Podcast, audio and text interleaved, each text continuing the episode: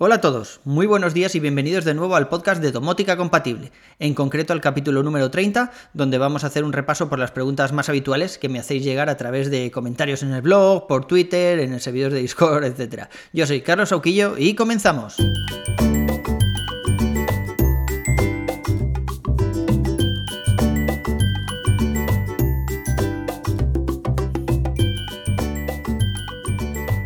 Antes que nada quería informaros de que he devuelto el sensor de apertura de puerta de EVE, de EVE, que estuve hablando de él hace unas semanas, que bueno, funciona muy bien, tiene tecnología Thread y todo lo que queráis, pero joder, es que no me aporta nada más de lo que ya tiene el sensor de Acara. Eh, además el EVE este es mucho más grande, queda ahí más pegote en la puerta de la calle, tengo una puerta blanca, entonces es verdad que el sensor también es blanco, pero jolín, yo creo que, que resalta mucho más que el de Acara, que es más chiquitín.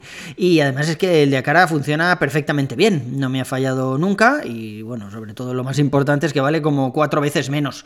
Por los cuarenta y pocos euros que cuesta el de IP, 44 creo recordar, te compras casi cuatro sensores de Acara, así que los puedes poner no solo en la puerta de entrada, sino también eh, pues, en otras ventanas, puertas al patio, galerías, etcétera, y tienes más cosas monitorizadas. En realidad creo que no vale la pena, sí que es verdad que es mucho más moderno, una tecnología más moderna, utiliza Thread en lugar de Zigbee y todo lo que queráis, pero para el día a día, para nuestro uso, no vale la pena. Bueno, y ahora ya al lío. Quería hacer un recopilatorio de preguntas frecuentes con sus respuestas porque es uno de los motivos principales por el que migramos de Telegram a Discord. Había muchas preguntas que contestábamos una y otra vez los usuarios del grupo de Telegram, eh, porque cuando entraba alguien nuevo, pues en lugar de utilizar el buscador, era más fácil volver a preguntar lo mismo y volvíamos a, pues a buscar las imágenes que pusimos en la otra vez o en la misma explicación que dimos la otra vez porque fue una explicación muy larga y al final, bueno, pues todo eso se gestiona muchísimo mejor desde Discord con los famosos hilos, estos que tiene Discord, donde puedes simplemente referenciar al usuario a ese hilo y ya ve toda la conversación que se habló en el otro momento. Hay que tener en cuenta que eh, en el servidor de Discord o a través del blog entra todo tipo de usuarios. Algunos de vosotros que seguís el podcast desde hace tiempo, pues ya tenéis un montón de automatizaciones en casa, sensores, dispositivos y demás, y ya tenéis cierto nivel. Pero hay gente que no, hay gente que entra de nuevas y lo que quiere es, pues va a hacer una reforma, va a comprarse una casa o tiene algunas necesidades que quiere automatizar y bueno, pues tiene unas preguntas mucho más básicas de las que podríamos hacer nosotros, ¿no? Así que una de las preguntas principales, la más común de todas, es ¿qué tecnología utilizar? ¿Y qué tecnología? No me refiero a los dispositivos en sí, sino a todo el ecosistema que hay detrás, porque normalmente la gente, bueno, pues la gente, eso, que ya es un poco más aficionada a la tecnología y tal, suelen tener pues un Echo Dot de estos de, Amazon, ¿no? El, típico Alejandra, pues eh, todos estos dispositivos, claro, eh, se pueden incluir dentro de la domótica de casa, pero solo hay un tipo de sensores y dispositivos compatibles con ellos. Entonces, si somos más fans de la manzana, ¿no? De Apple, pues eh, no vamos a poder utilizar los Echo y tendremos que ir hacia pues, HomePods, por ejemplo, Apple TV y demás, para hacer de central de accesorios.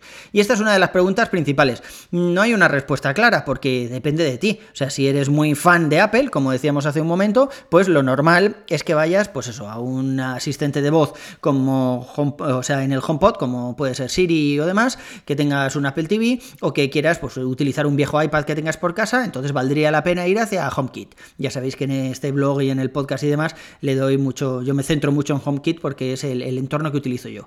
Pero si ya tienes varios eco en casa, pues jolín, igual no vale la pena vender esos ecos o meter más altavoces o intentar integrar churras comerinas. Igual vale la pena, pues eso, quedarnos en una capa intermedia y eh, hacer todas las automatizaciones y comprar sensores compatibles con eso. Ya os digo, no hay una respuesta clara porque depende un poco de cada uno. Respecto a las bombillas e interruptores, hay una pregunta que me hace muchísima gracia, que es que ¿qué pasa si se va la luz? Eh, a ver, si se va la luz no van los interruptores, evidentemente, pero tampoco van las bombillas.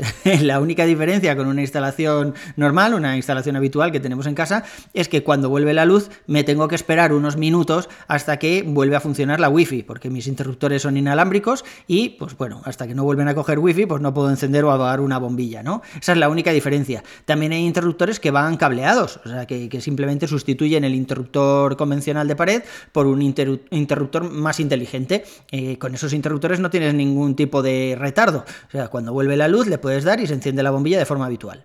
¿Qué pasa si se cae la Wi-Fi? Pues en este caso depende del ecosistema que hayamos elegido. HomeKit, por ejemplo, todas las automatizaciones de HomeKit funcionan en local, no necesitan internet. De manera que si, bueno, si lo que se nos cae es la conexión a internet, pues no habría problema. Si lo que se nos cae es el router Wi-Fi que reparte la Wi-Fi dentro de casa y claro, los, nuestros dispositivos están desconectados, pues ahí el problema lo vamos a tener igual, ¿no? Pero bueno, lo habitual no es eso, no es que se reinicie ese router, sino que pues por alguna caída de línea o saturación o lo que sea, no tengamos conexión a Internet. Con HomeKit nos daría igual, con otro tipo de entornos, pues no. ¿Qué interruptores inteligentes comprar? Depende un poco también del uso que le vayas a dar. Si lo que prefieres es, o sea, si lo que estás buscando es sustituir el interruptor de pared por un interruptor inteligente, eh, yo te aconsejo que no lo hagas. Básicamente, bueno, los que sois oyentes del podcast ya sabéis que me he pegado muchísimo con interruptores, he probado varios modelos, eh, tengo pendiente de probar algún otro modelo más, pero no hay ninguno que termine de funcionar bien al 100% como un interruptor de casa, que ya sabéis que eso no falla jamás, no falla nunca, ¿no? Entonces, eh, yo lo que recomiendo desde aquí es que pongáis un Shelly. Un Shelly es un Smart Relay, hemos hablado de él muchas veces, detrás del interruptor o en la caja de distribución de la habitación. De esa manera convertimos el interruptor habitual, el interruptor normal, en un interruptor inteligente. El Shelly hace de, eh, vamos a decir, de, cortafuegos entre el interruptor y la bombilla, de manera que cuando nosotros apretamos el interruptor para apagar la bombilla, pues es el Shelly el que manda el comando, pero no corta la luz eh, de golpe, ¿no? Por decirlo de alguna forma. Así que si estáis pensando en cambiar todos los interruptores de casa y poner algo bonito que sea smart, yo os recomiendo que compréis un interruptor de los de toda la vida, de una marca reconocida, que os parezca muy bonito, y pues eso, detrás ponéis un Shelly y a funcionar. Y enlazado con esto tenemos eh, la pregunta de qué Shelly comprar. No sé si habéis entrado alguna vez en las páginas como en ShellySpain, por ejemplo, .com, y vemos ahí un montón de dispositivos distintos, algunos incluso para el cuadro de la luz, más potentes, otros para los, interruptores, toldos, persianas, etcétera. La verdad es que puede llegar a ser un poco caótico. Eh, pero bueno, la respuesta básica, la respuesta que suele ser más habitual es el Shelly 1. El Shelly 1, ahora van ya por la versión 3, pero se sigue llamando Shelly 1, sirve para, pues eso, para todo tipo de interruptores. Si tenemos un, interruptor doble, pues podemos poner un Shelly 2.5, que al final es una especie de Shelly 1, uno encima del otro, por decirlo de alguna forma. Pero bueno, es un relé de un canal y ya está, ¿no? Es el, más básico de todo. Y con eso normalmente nos podemos apañar casi para cualquier cosa. Da igual que nuestra casa, nuestra habitación, que vayamos a automatizar, ¿no? A domotizar, eh, tenga interruptores cruzados, que pues eso, los típicos cruzamientos que tengamos conmutados, da igual. Con un Shelly 1, con un único Shelly 1 para toda la estancia será más que suficiente. El Shelly 2.5, por ejemplo, se utiliza, pues ya tiene dos canales, de ahí viene el nombre, se utiliza, por ejemplo, pues para toldos, para una persiana automatizada y para los típicos interruptores que tienes, pues una llave doble, ¿no? Pero ya os digo, o sea, con estos dos modelos tendremos cubiertos casi el 100% de nuestras necesidades. Y una vez que tenemos claro qué modelo de Shelly comprar, eh, otra de las preguntas habituales es eh, qué modelos se pueden flashear para ser compatibles con HomeKit. Eh, tenemos por ahí el post, os pondré las notas eh, del programa, os pondré el enlace. Eh, yo utilizo el firmware de Mongoose, es uno de los firmwares que más me gustan, creo que es mucho más sencillo que otros firmwares que hay por ahí, como HAA, que, son mucho más complicados de configurar, por lo menos al principio. Así que yo utilizo Mongoose desde hace un montón de tiempo, me funciona muy bien y de momento voy a seguir utilizándolo. Sí que es verdad que no permite flashear todos los Shellys que podemos encontrar en las páginas, como en Shelly Spain, ¿no? Eh, no todos están soportados. Yo en las notas del programa ya os digo, os pondré el enlace para que veáis exactamente los modelos que se pueden flashear. Son la gran mayoría, pero hay algunos un poco clave, como puede ser, por ejemplo, el Shelly Dimmer, que lo que permite es, pues eso, bajar la potencia que le llega a la, bombilla para poder apagarla un poquito, ¿no? Para poder quitarle el brillo. Y bueno, pues ese en este momento todavía no es compatible con el firmware. Pero da igual, o sea, yo por ejemplo tengo bombillas de Philips Hue y lo que hago es, en lugar de Mm, necesitar un dimmer, lo que hago es crearme una automatización según la hora. Entonces, si lo enciendo por la noche, se enciende al 50% y si lo enciendo por el día, al 100%. Y con eso, básicamente, pues funciona sin ningún problema. Averiguar las direcciones IP del Shelly una vez que están conectadas a nuestra Wi-Fi. Esto es uno de los pasos fundamentales que tenemos en, el post sobre cómo flashear un Shelly para que sea compatible con HomeKit y es una de las preguntas que me hace mucho la gente. Eh, bueno, yo entiendo que, vengo de tecnología, que para mí averiguar la IP del cacharro pues es algo muy sencillo, pero hay veces que la gente dice, bueno, vale, pues ya lo he conectado a mi Wi-Fi y ahora cómo sé la dirección IP que le ha dado mi router. Pues esa es la respuesta. Conectándose al router veremos todos los dispositivos que hay conectados y podremos ver ver cuál es el SELI y qué dirección IP le ha dado. Con eso ya podremos entrar a través de, pues, de página web, ¿no? A través del navegador web a esa IP y proceder al flaseo. Y otra de las preguntas que va muy enlazada con esto es que hay veces que la gente, eh, bueno, ponéis la URL para poder flashearlo y sale una pequeña pantalla, bueno, un pequeño texto ahí en el navegador que parece que algo ha fallado. Entonces, si das atrás, ves que sigue estando el SELI normal. Cuando en realidad, bueno, si veis eh, el post eh, queda bastante claro, cuando en realidad eso es que ha funcionado bien. es decir, el Selis está eh, descargando el firmware, luego lo está instalando y al final se reinicia. O sea, no es algo inmediato, se necesita ahí un par de minutos o tres, pero entiendo que pueda llegar a asustar. Sobre dispositivos de alarma, handmade, que digo yo, también os pondré el enlace en las notas del programa, hemos hablado muchas veces de este tema y es, pues eso, simular de alguna forma una alarma, ¿no? De manera que si no estamos en casa y se abre la puerta de entrada, si el, sensor de, detección de la puerta cerrada, eh, pues eso, detecta que la puerta se ha abierto, pues que nos llegue una alarma, ¿no? De alguna forma. Y si puede sonar, pues mejor que mejor. O si detectamos, tenemos un detector de movimiento y detecta movimiento cuando se supone que no hay nadie en casa, pues lo mismo, que suene una alarma. Ya os digo que os pondré el enlace en las notas del programa, pero hemos hablado eh, bastantes veces de esto y se puede hacer de dos formas. Si tenemos el bridge de Acara, el bridge de Acara directamente tiene esta funcionalidad y si no tenemos el bridge de Acara, pero tenemos por ejemplo un HomePod, pues podemos crear unas sencillas reglas para que si no estamos en casa y se abre la puerta de entrada, empieza a sonar el HomePod como un descosido y nos llegue una alerta al móvil. ¿Cómo conectar el router Eero y qué hacer con la Wi-Fi antigua? También es una pregunta que, que suele hacer bastante, porque ya sabéis que yo utilizo los Aero desde hace un tiempo, estoy muy contento con ellos, creo que, bueno, con la funcionalidad básica la dan más que de sobra y no necesito eh, una complejidad de mi red para crear distintas VLANs ni cosas así, ¿no? Entonces, para una red doméstica, eh, yo creo que un Aero es más que suficiente, bueno, en este caso dos, para que creen la malla, pero bueno, el caso es que en la conexión del Aero pues pueden surgir dudas. Ya sabéis que este router crea su propia Wi-Fi, además crea una Wi-Fi mesh, es decir, que no tenemos una Wi-Fi 5 y otra Wi-Fi 2.4, sino que solo publica una, ¿no? Y cuando se conectan los dispositivos, pues ya negocian a qué velocidad conectarse. Yo no he tenido nunca ningún problema. Hay gente que dice que tienen algún dispositivo viejo 2.4 que no se puede conectar a la red mesh. Entonces, bueno, Aero soporta eh, la posibilidad de quitar la parte 5, la de 5 GHz durante un rato, dejar solo la 2.4 para que ese dispositivo se pueda conectar y luego automáticamente él vuelve a activar la red mesh, ¿no?